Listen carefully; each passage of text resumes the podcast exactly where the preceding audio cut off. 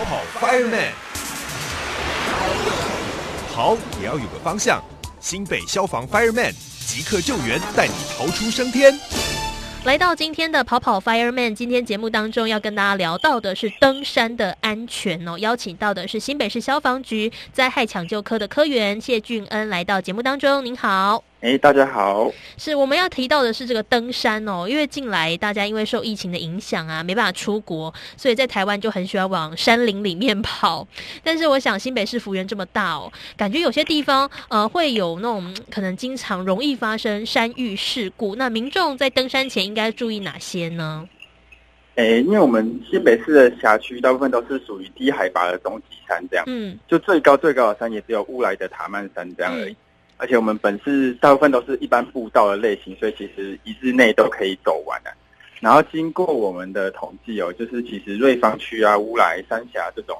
是我们本市比较常发生的地点。嗯，那当然，那个最热门的瑞芳的那边建龙岭啊，也是我们最容易发生事故的地方。这样，嗯，是刚提到的是说我们容易发生山域事故的地点哦。当然，它可能也是很多民众很爱前往的一些好去处。但我想，除了地点之余哦，大家比较在意的就是说，为了避免发生事故，呃，我们还是要来做一些准备。通常我们在登山事故的这个主因上面有哪些？那建议。民众说，在登山前呢，或者是登山途中要注意哪些事项呢？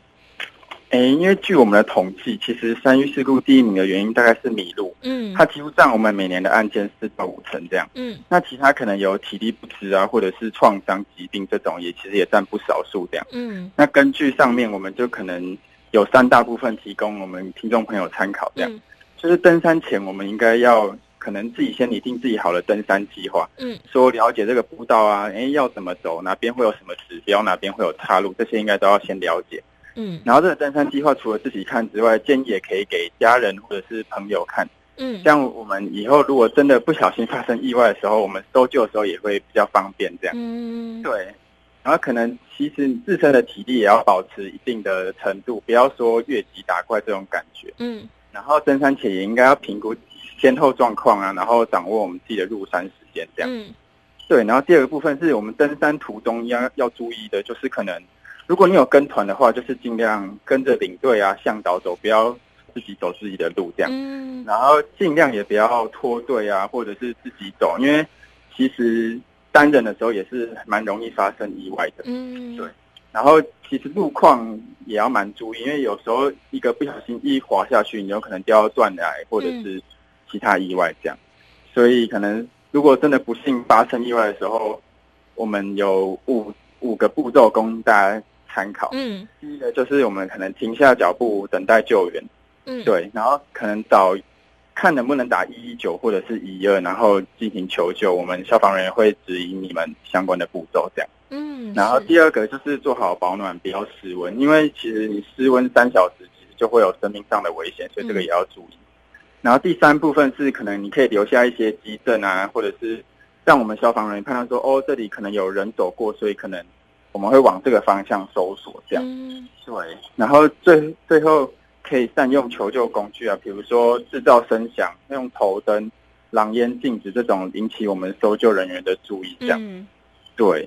最主要是这几点这样是，所以刚刚提到说，呃，最常出现的就是迷路嘛。那迷路还有一个很重要原因，就是说，也许你事先准备不是很足够，所以你一入山之后就不知道方向，就会比较容易发生危险。所以刚有特别提到说，登山前要注意的一些事项。然后途中呢，假设你真的不小心哦，真的发生了意外啊，一定要是冷静啊，等待救援，然后做好保暖，不要失温，甚至是留下一些急症哦，希望让这个呃来找你的人可以。发现你的踪迹，这些都是要特别注意的。那最后还是请您跟大家呼吁一下哦，这个登山安全的几个重要事项。最近疫情有缓解，可是哎，可能最近又又暴增，对。可是民众民众入山的意愿还是有慢慢的增加。嗯，就是在提醒大家，就是可能入山的过程中，还是要注意相关的防疫规定，比如说。戴好口罩啊，然后保持可能一些安全距离，这样。嗯，对，然后也为了避免就是可能事故发生。真的就是像前面讲的，要做好规划啊，然后自己的体能也要评估好，这样。嗯，对。然后这边建议大家也可以下载一些登山的 App，嗯，它会有一些登山轨迹可以供你在爬山的时候参考，这样比较不容易迷路。对，嗯，是。现在科技很进步，有很多 App 都可以帮助我们呃去了解山域的一些状况，也提供我们一些指引。